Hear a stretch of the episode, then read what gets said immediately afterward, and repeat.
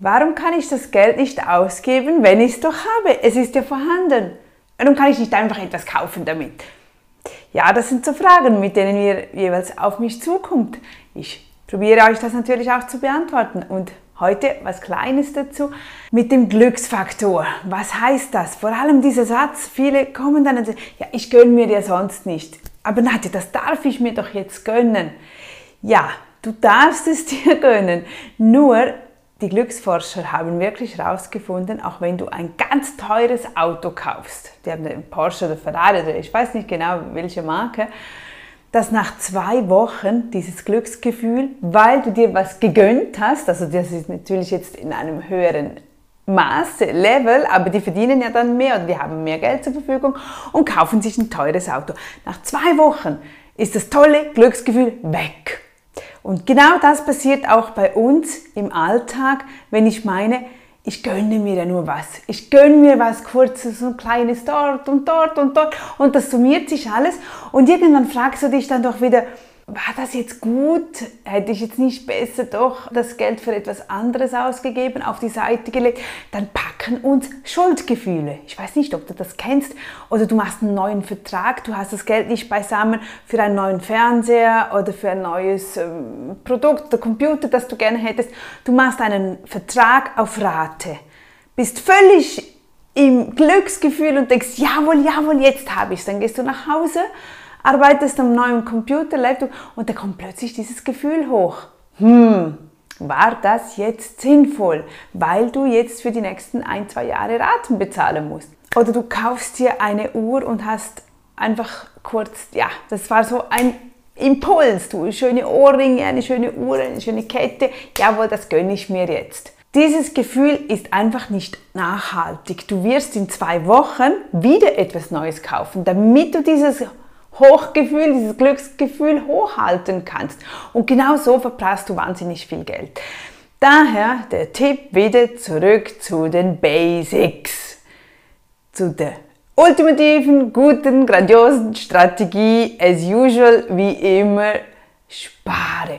Spare für das, was du möchtest und du wirst danach viel längeres Glücksgefühl haben, als wenn du das spontan kaufst mit Geld, das du eigentlich nicht vorhanden hast. Oder du hast zwar das Geld, aber du weißt, du müsstest eigentlich mit diesem Geld äh, zum Beispiel mh, mm, die Heizung renovieren, neue Fenster kaufen.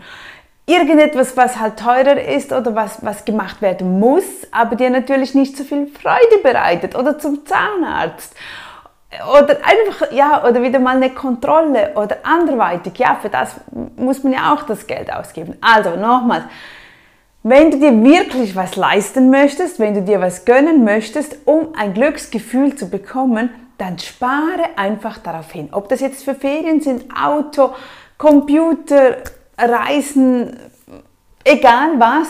Ich weiß nicht, du kennst das garantiert wenn du mal auf etwas gespart hast, wie lange, dass man dann Freude daran hat.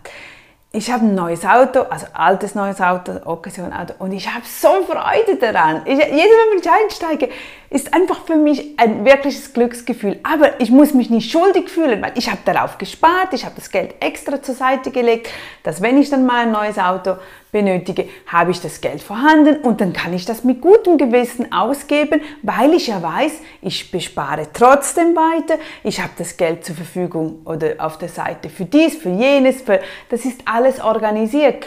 Und das gibt einem ein ganz anderes Gefühl. Und dann kaufe ich auch nicht einfach eine Uhr aus, aus dem Moment heraus, wo ich danach bedauere, wo ich denke, huh, das war jetzt nicht so sinnvoll. Wenn ich dann aber darauf spare und mir sage, okay, ich lege jedes Mal diese 2, 3, 5 Euro auf die Seite und dann summiert sich das und irgendwann habe ich den Betrag für eine neue Uhr zusammen, dann wirst du garantiert wahnsinnig viel Freude daran haben und auch lange daran haben. Dasselbe auch lerne das den Kindern. Kauf ihnen nicht sofort irgendetwas, sondern sie sollen lernen, darauf hinzusparen. Eben genau deswegen, wegen diesem Glücksgefühl. Es geht nicht immer einfach nur um Sparen und geizig sein. Es geht nicht um das.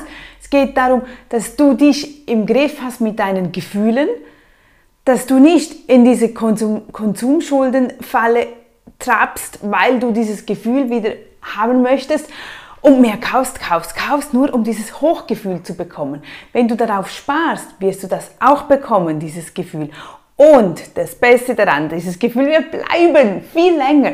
Schreib mir, komm, ich bin echt gespannt, ob du das schon mal erlebt hast, ob du das kennst mit Dingen von deiner Kindheit her, wenn du leiden musstest oder du musstest arbeiten gehen in den Ferien, damit du dir dies, dieses Moped zum Beispiel, ich, mein erstes Moped musste, musste ich mir doch auch selbst bezahlen. Ich, ich ging Karotten aus der Erde ernten. Das war immer so ähm, ein, zwei, drei Wochen in den Herbstferien und so haben wir dann die 2,50 Franken pro Haras bekommen. Das hat sich dann auch summiert. Klar ist das nicht viel, aber es summiert sich und ich konnte am Ende mein Moped kaufen, meinen Poch.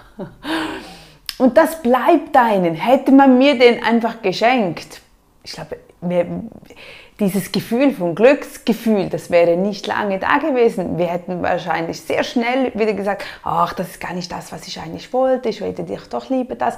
Aber wenn ich sparen muss, muss ich auch besser überlegen, wohin will ich mit dem Geld? Also ich bin gespannt, ob du das kennst, ob das von deiner Kindheit auch mal so gewesen ist, dass du für etwas sparen musstest, dass du nachher wirklich sehr lange an dem ziehen konntest, an diesen Gefühlen. Und äh, ja, das finde ich wunderbar und ich freue mich auf deine Geschichte. Schreib sie doch unten hin oder schreib mir, wie das bei dir so gegangen ist oder wie du das jetzt mit deinen Kindern machst. Bis dann wieder. Tschüss!